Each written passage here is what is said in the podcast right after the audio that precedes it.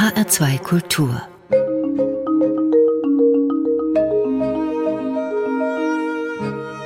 Doppelkopf Heute am Tisch mit Heino Falke, Wissenschaftskriminalist. Gastgeberin ist Andrea Seeger. Heino Falke von Beruf sind Sie, das muss ich korrekterweise sagen, Astrophysiker, lehren an der Universität Nimwegen in den Niederlanden. Der 10. April 2019, kurz nach 15 Uhr, wo waren Sie da? Da war ich in Brüssel im großen Pressesaal der Europäischen Kommission. Wissen Sie noch, wie Sie sich da gefühlt haben? Äh, wie in einem Tunnel man lebte auf diesen einen Moment hin. 15.07 Uhr würde ein Bild erscheinen auf dem Bildschirm hinter mir. Da wartete man drauf und ich war völlig nervös. Und was war auf dem Bild zu sehen? Das war das erste Bild eines schwarzen Lochs, das wir im Jahr davor gemacht hatten und da zum ersten Mal der Weltöffentlichkeit präsentiert haben. In Pressekonferenzen auf der ganzen Welt, in Washington, in Brüssel, in Tokio, in äh, Taipei, in Shanghai, das zeigt das erste Mal den Blick eigentlich in die Dunkelheit, die, die ultimative Dunkelheit, die ein schwarzes Loch erzeugt, wo alles verschwindet, wo Raum und Zeit an ihre Grenzen kommen. Ich muss mal eine Frage stellen. Das schwarze Loch, aber eigentlich ist es doch der Schatten des schwarzen Lochs, oder? Genau, ja. Wir haben das den Schatten des schwarzen Lochs genannt, weil das schwarze Loch selber kann man ja gar nicht sehen. Man sieht ein Loch immer dadurch durch das, was fehlt. Und in dem Fall war es das Licht, das fehlt, weil schwarze Löcher alles in sich aufsaugen, auch eben das Licht. Sollen wir trotzdem vom schwarzen Loch reden? Ist ja leichter, als immer zu sagen, der Schatten des schwarzen Lochs. Was ist die Wirklichkeit? Das, was wir sehen, ist der Schatten aber was dahinter liegt, ist natürlich eine Deformation von Raum und Zeit, die wir mathematisch beschreiben können, die wir als schwarzes Loch bezeichnen, aber das wir selber nicht anfassen können, das wir nur so sehen können. Ja, wir reden natürlich vom schwarzen Loch und nicht vom Schatten. Zuallererst mal, Herr Heino Falke, was ist ein schwarzes Loch? Ja, es ist tatsächlich, wie ich eben schon kurz gesagt habe, eigentlich eine mathematische Erfindung gewesen, die aus der Relativitätstheorie von Einstein kommt, da wo unglaublich viel Materie in einen kleinen, unendlich kleinen Raum zusammengepresst ist. Und da wird die Anziehungskraft fast unendlich groß, die wird eigentlich unendlich groß und zieht alles an. Alles, was hineinfällt, kommt nie wieder heraus. Und sowas kann entstehen tatsächlich. Und es hat Jahrzehnte gedauert, bis wir verstanden haben, dass schwarze Löcher nicht nur Mathematik sind, sondern echt bestehen können.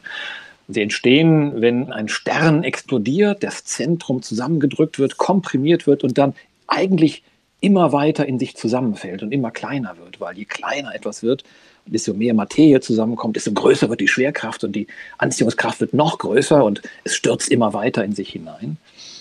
Und in den Zentren von Milchstraßen haben sich viele Millionen, Milliarden teilweise von Sternen und schwarzen Löchern zusammengefunden und sind kollabiert zu einem monsterschwarzen Loch. Also es sind astrophysikalische Objekte draußen im All, die wir jetzt langsam ins Licht der Öffentlichkeit holen. Ich habe das schöne Wort vom Weltraumfriedhof gelesen. Das gefällt mir gut. Ja, es ist tatsächlich das Endstadium von Sternen, wenn der Stern ausgebrannt ist, kollabiert ist und fällt eben in sich zusammen und übrig bleibt manchmal ein weißer Zwerg, das wird die Sonne werden, oder ein Neutronenstern, ganz viel Materie zusammengepresst, oder eben ein schwarzes Loch. Es ist das Zombie eines Sternes sozusagen. Was ihnen zu nahe kommt, geben sie nie wieder frei, nicht mal Lichtstrahlen können entkommen. Das ist ja so ein bisschen ein Angstmachort. Ja, und ich glaube, das ist das, was viele auch spüren, wenn sie über schwarze Löcher reden. Es ist so eine ewige Grenze, scheint es, ein Vernichtungsort, doch auch was sehr Faszinierendes, weil uns das Ende ja immer wieder auch fasziniert als Menschen. Die Galaxie M87, um deren zentrales schwarzes Loch es geht, ist 55 Millionen Lichtjahre entfernt. Das sind 500 Trillionen Kilometer. Entschuldigung, aber das sprengt meinen Vorstellungsrahmen. Ja, meins eigentlich auch, aber deswegen verwenden wir ja so niedliche Einheiten wie das Lichtjahr. Dann ist es fast schon wieder verständlich. Zum Mond zum Beispiel Da haben wir 380.000, 385.000 Kilometer. Das ist so weit, wie ein Auto vielleicht fahren kann, wenn es ein gutes Auto ist. Das ja, das ist ja nicht weit. Das ist ja eine Lichtsekunde. Ja, das können wir uns vorstellen. Ne? Ja, das kann ich mir vorstellen, ja. Und mhm. dann gehen wir halt über zu einem Jahr, zum Lichtjahr, also von einer Sekunde zum Jahr, das können wir uns auch noch vorstellen. Mhm. Ja, dann zu Millionen Lichtjahren ist es natürlich schon wieder. Das ist ein äh, Sprung. Ein, ein, großer Sprung, aber wir reden natürlich in der Astrophysik immer über große Zahlen und irgendwann müssen wir uns denen einfach ergeben, glaube ich, sie hinnehmen. Gut. Sagittarius A, das schwarze Loch in der Milchstraße, ist 2000 Mal näher. Dann habe ich gedacht, ja, warum haben Sie denn nicht das ausgewählt, Heino Falke? Ist doch viel näher.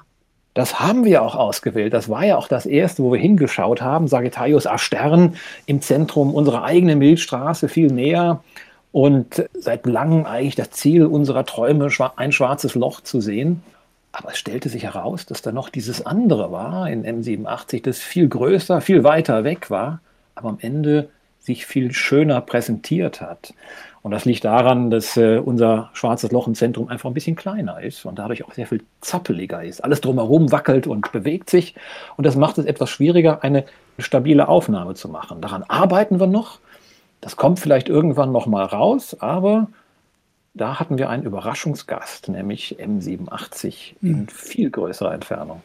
Und viel schöner zu sehen und auch nicht so zottelig und wackelig. Ja, genau. genau. Also manchmal muss man auch Glück haben im Leben und als Astrophysiker, dass dann doch eine Überraschung kommt. Denn es hätte auch ganz anders kommen können. Bevor wir das Bild gemacht haben von dieser Milchstraße, war uns nicht klar, wie groß es wirklich ist. Es war so groß, wie einige Kollegen es gesagt hatten. Aber ich bin immer jemand, der von der schlechtesten möglichen Szenario ausgeht. Ich habe gedacht, das wird nichts mit dieser Quelle. Ach, wir haben garantiert wieder Pech. Das hat mhm. einmal geklappt und wir hatten Glück. Verstehe ich gar nicht. Sie sind doch Rheinländer. Sie sind doch von Grund auf optimistisch. Ja, aber ich bin auch immer fröhlich eigentlich dann. Aber ich lasse mich immer positiv gerne überraschen. Ich erwarte immer wenig und freue mich dann darüber, wenn es besser wird. Und ich mhm. hoffe natürlich immer, also ich sehe schon auch die Möglichkeiten, die da sind. Aber ich erwarte nie, dass sie alle sofort dann passieren und sich, sich realisieren lassen. Ich glaube, man mhm. braucht in der Astrophysik wie auch sonst im Leben ja einen sehr langen Atem und muss viele Enttäuschungen auch in Kauf nehmen. Und umso mehr freut man sich, wenn man dann einmal wirklich auch das Glück hat. Sie haben 20 Jahre lang auf diesen Erfolg gewartet. Acht Radioteleskope waren über die Welt verteilt. 200 Wissenschaftlerinnen und Wissenschaftler von 60 Instituten in 20 Ländern haben miteinander gearbeitet. In der Wissenschaft ist in der Regel ein großes Ego zu Hause. Wie oh. haben Sie es geschafft, dieses gemeinsame Projekt zu stemmen? Ja, das mit den Egos, das stimmt. Gerade bei den Astronomen ist das durchaus äh, ausgeprägt, weil man in vielen kleineren Gruppen eigentlich zusammenarbeitet. Ja, und weil sie ja nach den Sternen greifen. Und wir greifen nach den Sternen und äh, der Himmel äh, ist sehr weit und groß und man muss schon auch ja, groß denken können.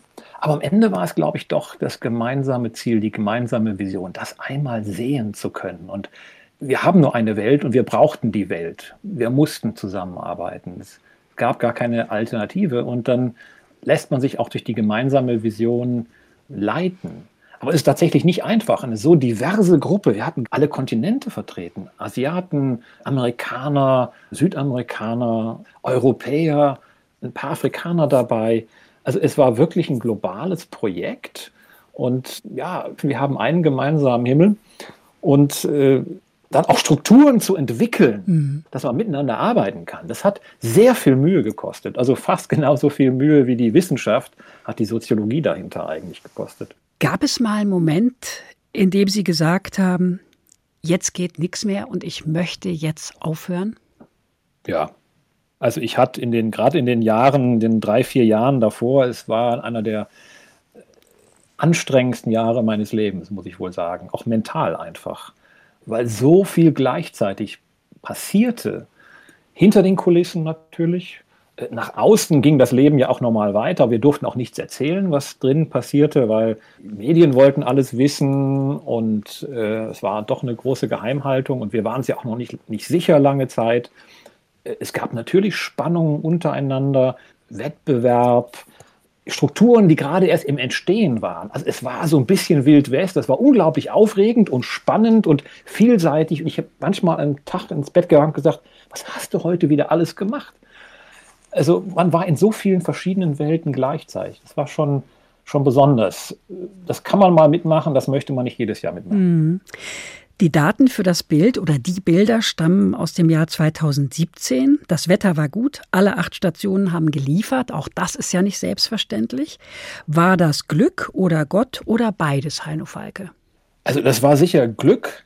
Das hat aber nichts daran gehindert, dass ich dann doch ein Dankgebet an den Himmel geschickt habe und mich darüber gefreut habe, denn tatsächlich so ein gutes Wetter auf allen Kontinenten gleichzeitig, genau zu diesem Moment, das hat es davor nicht gegeben, das hat es danach auch noch nicht gegeben es hat ja vorher immer schon wieder Testexperimente gegeben und eigentlich ist immer das Wetter schlecht. Also immer, wenn ich zu Teleskopen gegangen bin, auch früher auch zu anderen Projekten, also irgendwas geht dann immer schief. Und da hat alles geklappt im mhm. entscheidenden Moment. Ja, das ist einfach schön und da kann man sich drüber freuen und dann sage ich dann auch Danke, lieber Gott. Bis 2019 mussten Sie dicht halten, es durfte nichts durchsickern. Wie haben Sie denn das geschafft? Ja, nicht so ganz. Also meiner Frau habe ich ja schon erzählt. Aha. Aber, Aber die hält ja dicht. Die hält dicht und ist tatsächlich erstaunlich. Also viele Kollegen haben sich hinterher gewundert, auch Journalisten, die gesagt haben, es ist ja erstaunlich, dass das nicht so rausgesickert ist. Da war ein berühmter äh, Journalist der New York Times, hat dann mal freundlich bei meiner Doktorandin angerufen und gesagt, mhm. ja, sie hätte doch da gerade so ein anderes Projekt gehabt, da würde er mal gern drüber reden. Er wollte natürlich herausfinden, wie es mit diesem Event Horizon Teleskop Projekt aussah. Also da hat es schon Versuche gegeben. Und die Doktorandin aber, ähm, hat, ist er ihm aber nicht auf den Leim gegangen. Nee, sie hat das, Super. hat das sehr schön durchschaut und gesagt, nö.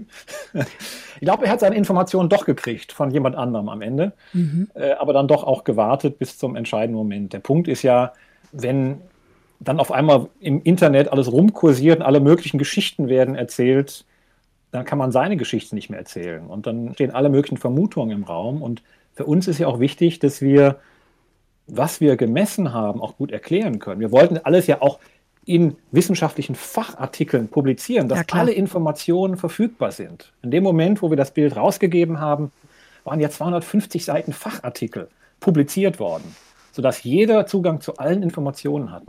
Und wenn das so stückchenweise im Internet rauskommt, dann kursieren Halbwahrheiten und Halbwissen und so weiter. Und gerade bei so einem Punkt, was so viele Menschen ja auch bewegt hat, waren ja am Ende es waren ja wirklich Milliarden Menschen, die dieses Bild gesehen haben, dann äh, ist es, glaube ich, gut, wenn man das dann rausbringt, wenn man sich sicher ist. Und mhm. das ist man erst, wenn bei uns in unserem Gebiet, wenn man die Studien ab fertig hat und sie publiziert hat und dann konnten wir rausgehen und das hat dann auch geklappt. 10. April 2019, 15.07 Uhr erschien das Bild. Und ihr Sohn Niklas hat Musik beigesteuert zu ihrem Nobelpreis verdächtigen Auftritt in Brüssel. Wir hören sie gleich. Teilt Ihre Familie eigentlich ihre Begeisterung für den Weltraum? Also keiner meiner Kinder hat tatsächlich Astronomie studiert. Die waren alle ein bisschen fasziniert, aber jeder hat so seinen anderen Weg gewählt. Aber scheinbar hat es doch sie ein bisschen berührt, wie man so ein bisschen an dem sehr persönlichen Lied eigentlich von ihm hört. Ähm, auch meine Tochter erzählte mir irgendwann, dass sie als Kind äh, irgendwann fürchterliche Angst vor schwarzen Löchern hatte. Wie kommt Ach, das bloß? Ja, ich habe so ein bisschen versucht, ich habe nicht so versucht, meine, äh, meine, meine Astronomie, meine Forschung so in die Familie hineinzutragen. Also, dass wir einfach eine ganz normale, breite äh, Sicht auch haben auf alles und sie alle Möglichkeiten haben und ich sie nicht in eine Richtung zwänge. Aber ja, bei schwarze Löcher kommen dann schon mal zu Hause am Frühstückstisch vor. Ja, da erzählen Sie dann von Monsterlöchern und Ihre Tochter Jana, 1993 geboren, hat sich wahrscheinlich 92, ein bisschen ja. erschrocken, ne? Ja, genau. Und irgendwann hat sie darüber nach, die dachte ja auch viel nach, die denken ja auch viel nach. Und ja. man kriegt das manchmal nicht so mit, was dann so in den Kinderköpfen vor sich geht, wenn man nur so eine Bemerkung fallen lässt. Das ist dann mhm. schon ganz interessant. Das kommt dann erst zehn Jahre später raus oder so. Mhm. Wir sprechen gleich weiter über den Menschen hinter dem Wissenschaftler, aber erst hören wir die Musik ihres Sohnes Nick Falke, den Titel Wahrscheinlich. Was bedeutet Ihnen dieser Song? Haben den bei der Buchpräsentation gespielt. er ist wirklich sehr persönlich. Er hat auch ein Musikvideo dazu gemacht mit so vielen Bildern, auch aus der Kindheitsphase, wo er so über sich selber nachdenkt, über, über seinen Vater nachdenkt, über was ist das Leben überhaupt. Das ist also, es ist ein sehr besonderer Song für mich. Ja.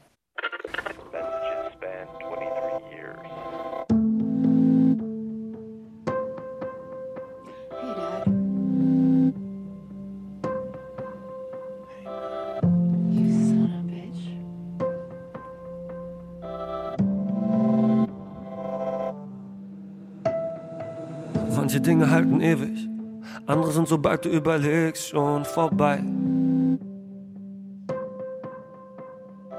Die meisten Träume klappen eh nicht, aber irgendwann und bei irgendwem muss es doch so sein. Und der Film ist nicht unrealistisch. Nein, warum sollten die einen Film drüber drehen, wenn der Held nur eine Minute überlebt, wäre doch irgendwie lame. Darum gibt's die Geschichte ja noch. Ja, verdammt, ich versteh's nicht. Aber das ist ja so geil an Wahrscheinlichkeit. Wahrscheinlich bin ich gar nicht hier, gar nicht dort. Ich sitz gerade am Klavier, schreib dieses Lied. Aber ich bin doch grad in deinem Ohr. Ich bin doch grad in deinem Ohr. Wahrscheinlich bin ich gar nicht hier. Wahrscheinlich bin ich gar nicht hier. Wahrscheinlich bin ich gar nicht hier. Wahrscheinlich bin ich gar nicht hier. Und der Film ist nicht unrealistisch, nein. Warum sollten die einen Film drüber drehen, wenn der Held nur eine Minute überlebt, war doch irgendwie lame.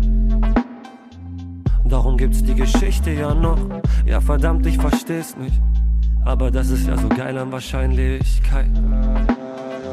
Wahrscheinlich bin ich gar nicht hier, gar nicht dort. Ich sitz gerade am Klavier, schreib dieses Lied, aber ich bin doch grad in deinem Ohr.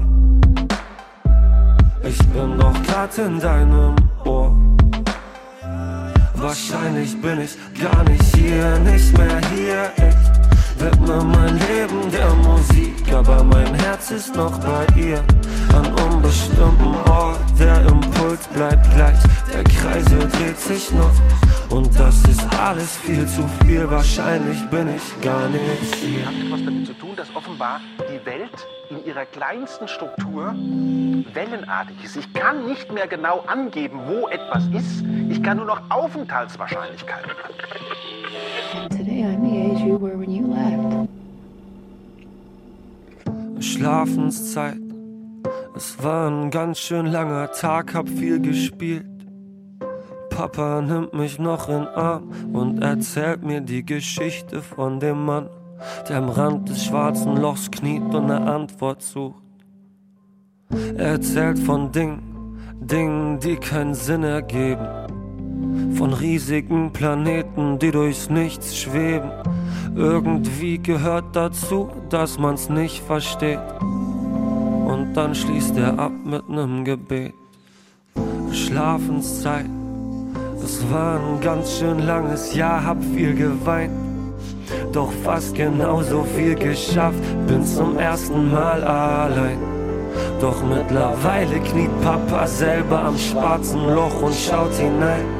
Papa sieht Dinge, Dinge, die keinen Sinn ergeben. Sieht, wie alles verschwindet und am Ende bleibt nichts. Nicht mal Zeit, nicht mal Licht, nicht mal du, nicht mal ich. Wahrscheinlich bin ich gar nicht hier. Wahrscheinlich bin ich gar nicht hier. Ich bin doch grad in deinem Ohr. Ich bin doch grad in deinem Ohr. Wahrscheinlich bin ich gar nicht hier, nicht mehr hier. Ich widme mein Leben der Musik, aber mein Herz ist noch bei ihr. An unbestimmten Ort, der Impuls bleibt gleich. Und Heisenberg dreht sich im Grab herum, weil ich mit seiner Gleichung hier herumschmeiß.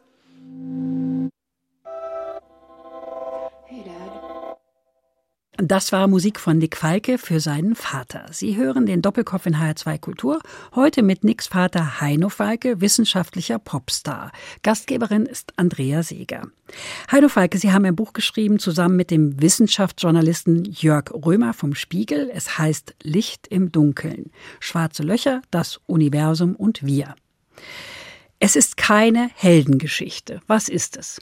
Es ist eigentlich eine Reise, ein Reisebericht. Und zwar ein Reisebericht, der eigentlich die große Reise der Menschheit beschreibt, zum Ende von Raum und Zeit, der anfängt von dem ersten Blick zum Sternenhimmel, wo wir uns fragen, was ist da oben eigentlich und rätseln und immer mehr entdecken im Laufe der Zeit, entdecken, wie Sterne entstehen, wie sie vergehen, wie das Universum sich ausdehnt, bis hin zum Urknall.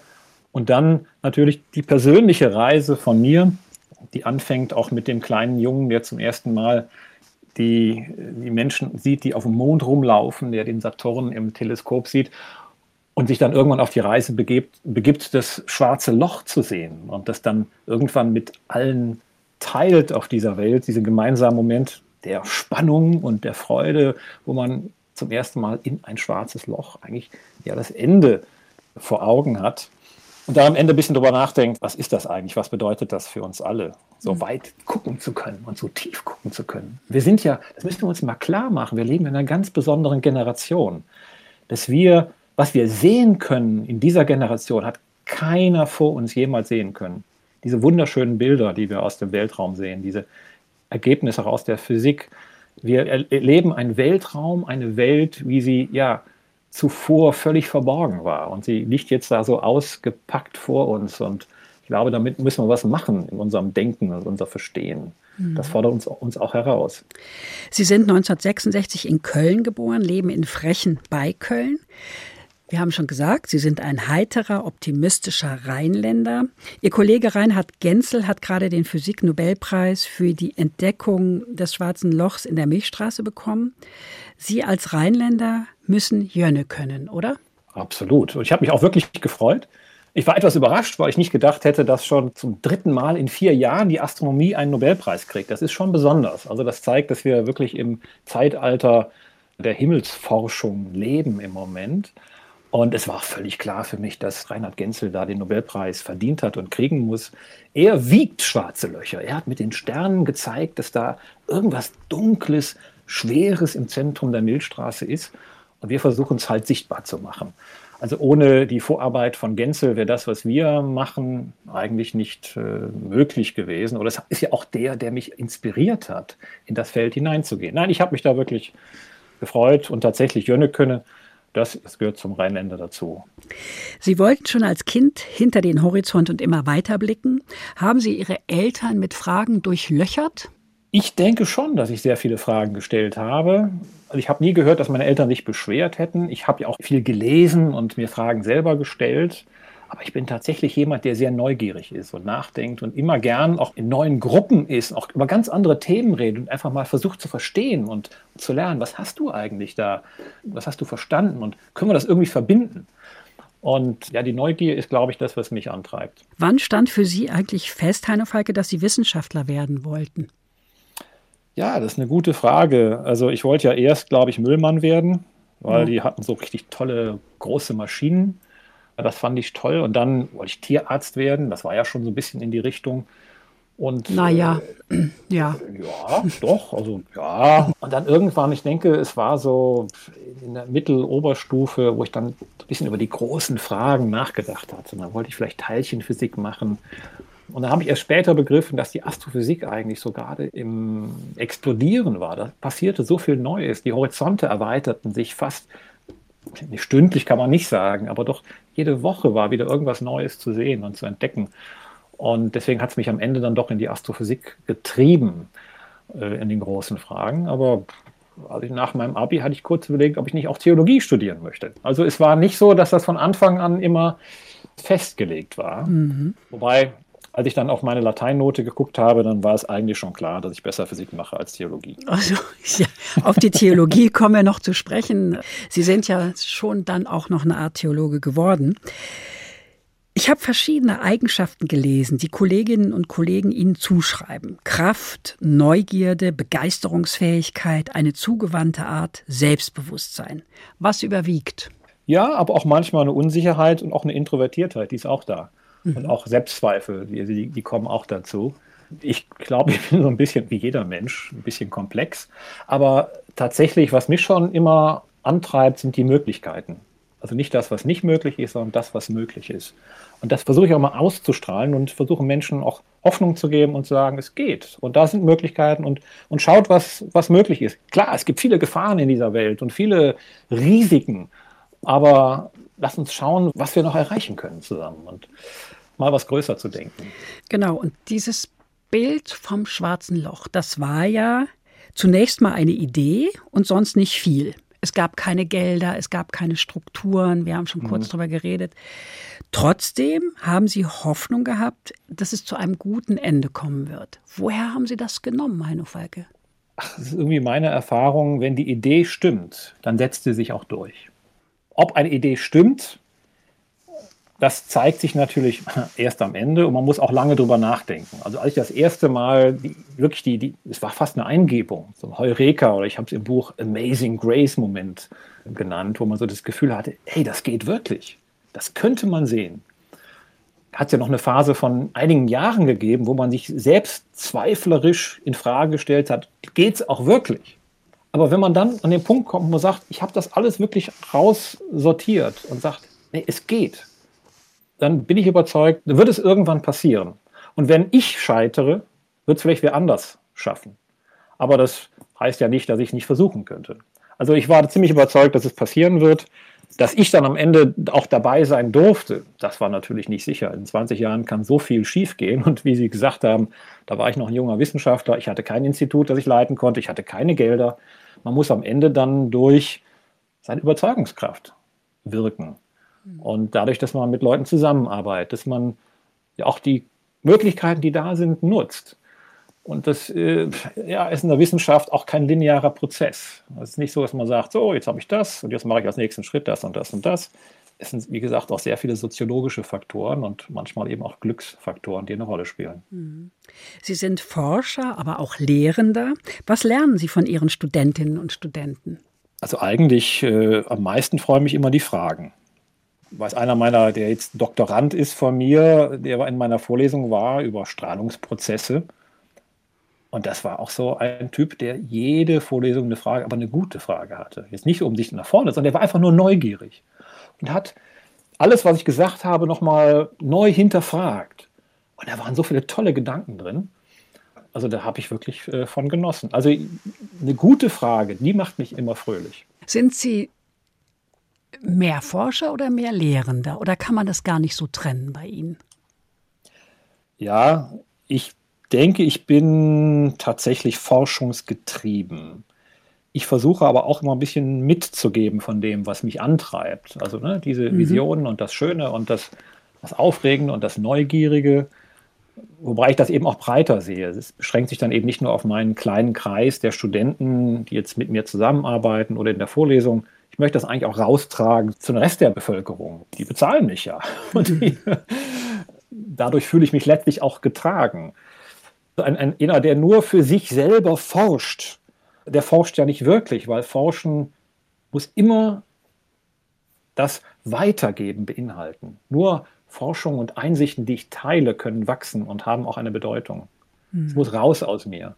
Insofern ist Forschen und Lehren wirklich eins. Aber es darf, das Lehren darf sich eben nicht nur beschränken auf einseitigen Diskurs, ich sage euch mal, wie es ist, und es muss immer Dialog sein. Und es darf sich nicht beschränken auf den Elfenbeinturm der akademischen Umgebung, sondern es mhm. muss immer auch mit der Gesellschaft passieren. Auf mich wirken Sie wie ein zufriedener, fast möchte ich sagen, glücklicher Mensch. Was bedeutet Glück für Sie, Heino Falke?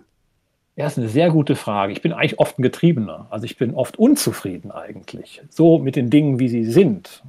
Weil ich weiß, es könnte besser gehen. Und da reg ich mich, kann ich mich auch wirklich drüber aufregen. Also Menschen aus meiner Umgebung, die erleben auch schon mal, wo ich dann sage, es kann doch nicht wahr sein. Ja, es fängt schon an, wenn ich so äh, Impftermine versuche zu machen. Ich denke, wer hat das programmiert? Das kann doch nicht wahr sein. Also da erleben sie mich zutiefst unglücklich, wo ich weiß, mit ein paar einfachen Tricks könnte man es besser sein.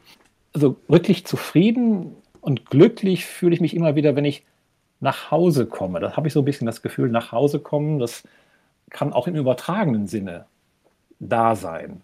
Wenn ich draußen, wir, wir sind gerade, wir versuchen so ein bisschen, wir haben versucht, den Jakobsweg zu gehen, sind dann nur bis Frankreich, also irgendwie 500 Kilometer weit gekommen, dann kam halt Corona.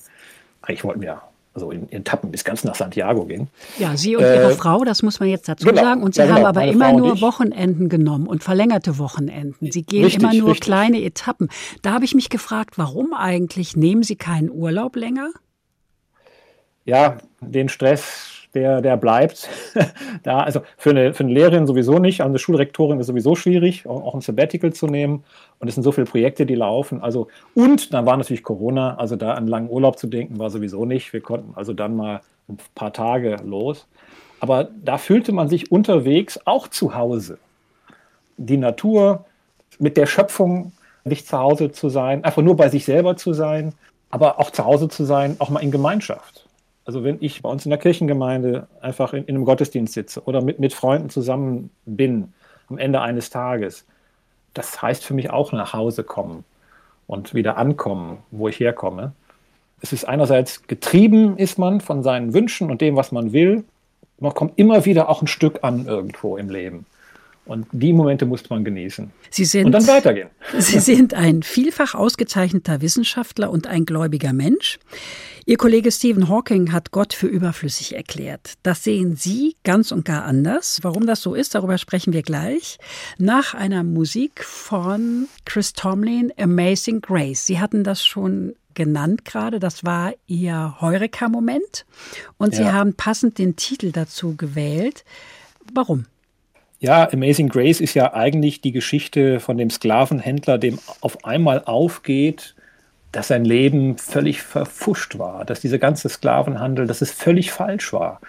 Und er auf einmal so die Gnade erlebt, ne, die Gnade Gottes, die ihm so die Augen öffnet und eigentlich einen neuen Weg sieht und sein altes Leben wegschmeißt und ein neues anfängt und sich dann einsetzt auch gegen den Sklavenhandel. Und das ist so ein kraftvolles Lied. Da kommt mir immer wieder die Gänsehaut, wenn ich einfach auch weiß, was dahinter steckt an, an Geschichte und ja, was Neues sehen. Das finde ich immer auch schön.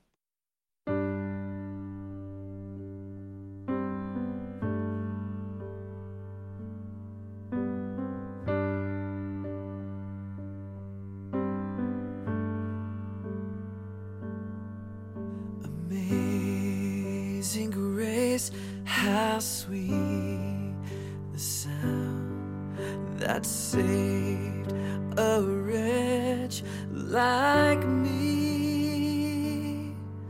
I once was lost, but now I'm found. Was blind, but now I see. Twas grace that taught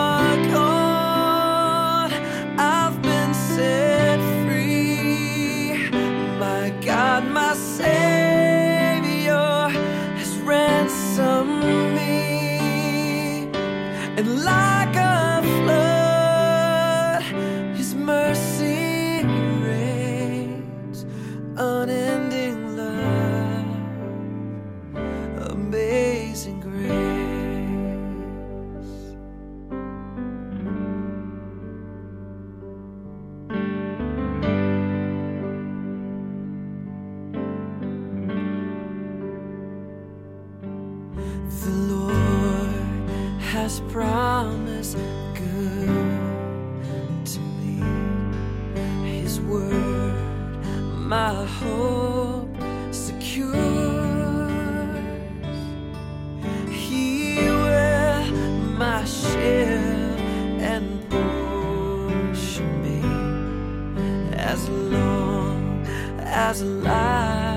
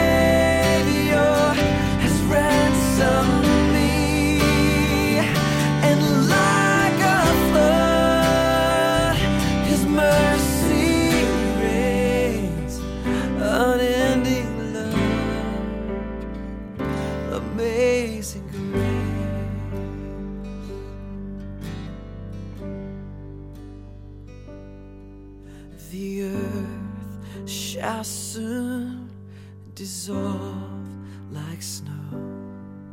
The sun forbear to shine. But God, who called me here below, will be forever mine. Will be forever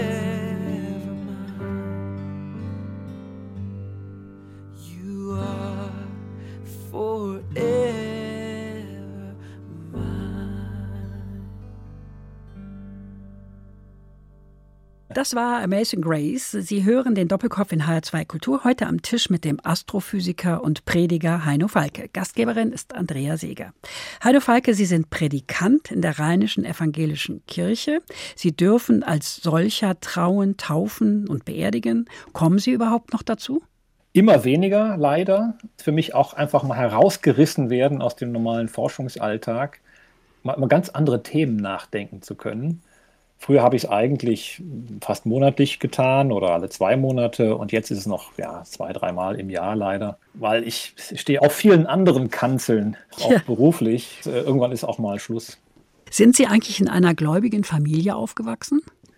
Ja, es ist tatsächlich so, dass die Familie meiner Mutter eigentlich seit 400 Jahren in dieser Gemeinde, in so einer protestantischen Gemeinde im katholischen Rheinland aufgewachsen ist. Da gab es schon auch eine protestantische ja, Tradition. Man ging dann in den Kindergottesdienst und ich bin zur Konfirmation gegangen, aber es war nicht so, dass wir ein besonders frommes Leben jetzt geführt hätten. Ich glaube, am Sonntag wurde mal gebetet. Mein Großvater war schon auch eine beeindruckende Person. Der ist gestorben, als ich 14 war. Er war Bauer früher und äh, da wurde am Mittagstisch wurde dann ausführlich gebetet für alles und jeden und auch den entferntesten Verwandten. Und am Wochenende gab es dann mal eine Bibelstunde. Da saßen dann irgendwie 20, 30 alte Herren und Damen versammelt auf dem Stuhl und hörten dann einem Prediger zu. Und das war für mich alles irgendwie fremd und, und fern, aber auch faszinierend. Äh, Genau wie im Gottesdienst, den fand ich ja stinklangweilig, totlangweilig, muss ich zugeben, als Kind. Aber irgendwann hat es mich dann auch selber gepackt, selber drüber nachzudenken. Ging das Äh, mit Ihrer Konfirmation zusammen und dass Sie dann Jugendarbeit gemacht haben, eventuell? Das ist so ein Ja. klassischer Weg. Ja, ich habe angefangen, selber Kindergottesdienst zu machen, wurde gefragt, warum machst du mal eben? Und dann erzählt man Geschichten, biblische Geschichten, dann kommen sie einem nahe. Und man entdeckt eigentlich hinter dem, was man schon als Kind immer wieder gehört hat, eine ganz neue Welt. Und irgendwann kam mir dieser Gott, der so ganz fern ist, auch irgendwie persönlich ganz nah, wo ich das Gefühl hatte, Gott ist mehr als nur eine Geschichte, sondern Gott ist irgendwie auch was Persönliches, was dich trifft und was dich bewegt. Und das hat mich nie wieder losgelassen. Ich habe es auch wissenschaftlich angegangen, in Anführungszeichen. Ich habe angefangen, auch intensiv Bibel zu lesen und zu diskutieren, auch in Frage zu stellen. Ich glaube, das ist auch mal ganz wichtig, dass man nicht einfach nur schluckt, was einem gesagt wird, sondern dass man es auch sich erarbeitet und diese Geschichten, die man da liest, auch gesagt, ja, was, was, was, schreibt denn der eigentlich? Ne? Was, was, was meint er? Stimmt das überhaupt? Diese Zusage ist doch völlig übertrieben. Das macht etwas mit einem. Man entdeckt am Ende dann doch, was viele andere Generationen vor einem auch schon entdeckt haben. Da steckt viel Kraft und Wahrheit in, drin. Hm. Sie hatten dann überlegt, nach dem Abitur Theologie zu studieren. Sie haben das nicht getan, Heino Falke, aber Ihre Tochter ist Pfarrerin geworden. Der Glaube ist Ihnen wichtig, das hören wir deutlich. Beten Sie zu Hause vor dem Essen? Ja, das ist so, ähm, klar, es wird natürlich irgendwann zu einem Ritual, aber es ist für mich auch ein wichtiger Punkt. Auch wenn es nur ein paar Sekunden sind, kurze Auszeit zu nehmen und zu sagen, danke. Wenn was einem auf dem Herzen liegt, das dann auch zu formulieren miteinander. Und wenn Gäste da sind? Auch. Ich hatte meine ganze Forschungsgruppe eingeladen und wenn sie bei uns sind, dann wird halt gebetet. So, das verkraften die meisten auch halbwegs. Die machen da mit.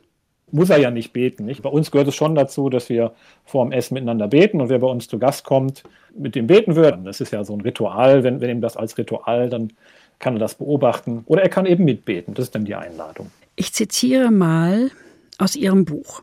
Wer behauptet, Gott sei überflüssig, weil die moderne Physik bereits alle Fragen beantwortet habe, so wie Stephen Hawking es tat, macht es sich zu einfach. Im Gegenteil, sage ich, Gott ist heute nötiger denn je. Warum ist das so, Heino Falke? Warum glauben Sie das? Das sind zwei Antworten, kann man geben. Das eine ist, denke ich, die Antwort für uns Menschen. Ich glaube, in einer sehr durchtechnisierten Welt, wo wir glauben, alles ist entscheidbar und vorherbestimmt und machbar, ist es, glaube ich, wichtig, auch mal demütig zu werden und zurückzutreten und sagen, wir haben nicht alles in der Hand. Wir haben auch unseren Anfang, unsere Herkunft nicht in der Hand, unseren Schöpfungsakt, den haben wir nicht wirklich in der Hand gehabt und auch unsere Zukunft nicht. Also da sich sagen wir mal, zurückzuziehen und zu sagen Gott zuzulassen in unserem Denken, glaube ich, ist, ist für uns, auch als Gesellschaft, wäre das, glaube ich, wichtig. Aber zum anderen auch in der Forschung ist es so, dass wir natürlich immer weiter, immer tiefer, immer mehr Dinge erklären können. Aber die Hybris zu glauben, dass wir alles erklären können und vor allem auch, wo alles herkommt. Und diese Grundfrage, wo alles herkommt, die haben wir bis heute nicht beantwortet. Wir sind ja auch keinen Schritt näher gekommen. Wir haben alle Zwischenschritte im Detail, können wir sie verstehen. Wir können ein wunderschönes Weltall beschreiben mit der ganzen Physik, der tollen Physik, den Naturgesetzen, die da drin sind. Das ist unglaublich komplex und auch unglaublich wunderbar, dass aus so einem Urknall so viel entstehen kann. Das ist eigentlich schon fast ein Wunder an sich. Aber wo das jetzt alles herkommt, wo kommen die Naturgesetze her? Was war vor dem Urknall? Wer hat die Regeln gesetzt oder was? Und wieso funktioniert das Ganze überhaupt? Das bleibt eine der großen Fragen. Ich glaube, das wird sie bis zum Ende unserer Tage sein. Eine unbeantwortete Frage, die wir dann mit Gott auch füllen können und vielleicht müssen. Zweifeln gehört zum Glauben dazu, oder? Absolut. Und ich glaube, ein, ein Glauben, den man nicht in Zweifel zieht, der trägt auch nicht auf Dauer, sondern er wird sich immer wieder auch einfach durch die Lebensumstände und auch durch sein, ja, sein eigenes Nachdenken immer wieder in Zweifel ziehen lassen. Sonst wird es auch zur Selbstgerechtigkeit. Und das ist ja das große Problem, das man oft in, in der Geschichte gesehen hat, dass Glaubende oder auch Kirchen eigentlich, Institutionen zu selbstgerecht werden. Und der Zweifel ist, glaube ich, die schärfste Waffe, um das zu verhindern. Und das müssen wir immer wieder pflegen, was es aber nicht heißt, dass man alles grundsätzlich immer äh, nach dem Motto, ja, wir können ja nichts wissen. Also man kann schon selbstbewusst zu seinem Glauben stehen und trotzdem immer wieder den Zweifel auch zulassen. Also da die richtige Balance zu finden, ist, glaube ich, das Entscheidende. Sie sind als Wissenschaftler ein Suchender, ein Forschender, als gläubiger Mensch auch? Absolut. Also ich glaube, dass mein Glaube sich auch, ich glaube, mein Glaube verändert sich auch im Laufe der Zeit durch Lebenserfahrung, durch Begegnung mit anderen Menschen. Und es sind immer wieder auch neue Aspekte des Glaubens und auch des Nachdenkens über uns selber, die da neu hinzukommen. Man ist da nie fertig. Und das ist auch das Schöne. Und auch wenn ich eine biblische Geschichte lese oder eine, also in jeder Phase meines Lebens klingt sie wieder anders und entdecke ich neue Fragestellungen, auch neue Antworten da drin, ohne dass die Grundüberzeugung verloren geht. Und die Grundüberzeugung bei mir bleibt, es gibt da einen Schöpfer und bei dem kann ich zu Hause sein. Und der will auch was mit mir anfangen. Wie das im Detail aussieht, das ändert sich dann immer wieder mal. Ich habe ein schönes Bild von Ihnen. Ihre Großmutter ist quasi im Sessel gestorben. Ihre letzten mhm. Worte waren, ich gehe heim. Das mhm. wirkt auf mich sehr tröstlich. Was löst es bei Ihnen aus, Heino Falke? Ja, genau das. Ich weiß um die Unsicherheiten des Lebens. Sie hat ja auch den Krieg mitgemacht. Sie hat noch nach dem Krieg durch eine Handgranate ihren ältesten Sohn verloren und auch andere Schicksalsschläge eigentlich da erlitten, also ein ganz anderes Leben noch geführt als wir, die wir doch immer noch, selbst in Corona-Zeiten, noch relativ behütet hier aufwachsen. Und dann zu erleben, wie so jemand auch in einem hohen Alter sagen kann, ich gehe jetzt nach Hause. Das ist für mich auch ein großes Ziel, dass ich am Ende meines Lebens sowas sagen kann, trotz aller Rückschläge, die vielleicht auch noch kommen werden oder die auch schon da waren. Worte des Apostel Paulus sind ihnen ganz wichtig aus dem Hohelied der Liebe, kennen viele Paare als Hochzeitsspruch. Mhm. Nun aber bleiben Glaube, Hoffnung, Liebe, diese drei, aber die Liebe ist die größte unter ihnen. Was verbinden Sie damit? Ja, und das ist das, was wir oft vergessen, so in unserer schlauen Welt. Am Ende muss man immer gucken, was dient der Liebe. Wenn ich mit Augen der Liebe schaue, was wäre jetzt richtig und was wäre jetzt zu tun? Das müssen wir uns immer wieder fragen, weil gerade auch in diesen Zeiten ja doch die lauten und die hasserfüllten und die, die ärgerlichen Stimmen ja doch die Überhand gewinnen. Und ich bin ja auch jemand, wie ich gesagt habe, der sich auch schon mal ärgert. Ja. Aber am Ende, denke ich, müssen wir dafür sorgen, dass die Liebe gewinnt. Heino Falke, was wünschen Sie sich ganz persönlich? Ich habe so viele kleine Dinge, die ich eigentlich auf einen guten Weg bringen möchte, ob es jetzt bei uns in der Gemeinde ist, aber oder auch gesellschaftlich. Also ich glaube, wenn es mir gelingt, dass wir es schaffen, einen entspannteren Umgang miteinander zu entwickeln, einen liebevolleren und auch einen Umgang miteinander finden und eine Lebensform finden, wo wir Herz und Hirn in Balance bringen können. Glaube und Wissenschaft in Balance bringen können, dann wäre ich zufrieden. Ich Ach, Sie sind doch kleinen- nicht zufrieden. Das stimmt. Also, weil es wird ja auch nie wirklich gelingen. Es gelingt bei mir selber ja auch nicht perfekt. Jeder kleine Schritt ist da etwas. Also, ich, wenn ich dann so Briefe kriege von, von Menschen, das, das ist einfach auch schön. Man kriegt dann Briefe von manchmal von einem 14-Jährigen, mal von einer 20-jährigen Studentin oder von einem 90-jährigen alten Mann, die sagen, ja, ich habe meinen Glauben wieder neu gefunden oder ich habe so viel gelernt, das war so spannend und man merkt, dass es eben kein Widerspruch mehr ist, sondern wir schauen fasziniert auf das Weltall, wir genießen das und wir lassen auch ein bisschen Glaube, Liebe, Hoffnung zu. Jeden Moment, wo ich das erlebe, da bin ich dann doch ein Stück zufrieden. Ein Musikwunsch erfüllen wir Ihnen jetzt noch. Und zwar Supermassive Black Hole von Muse. Muse.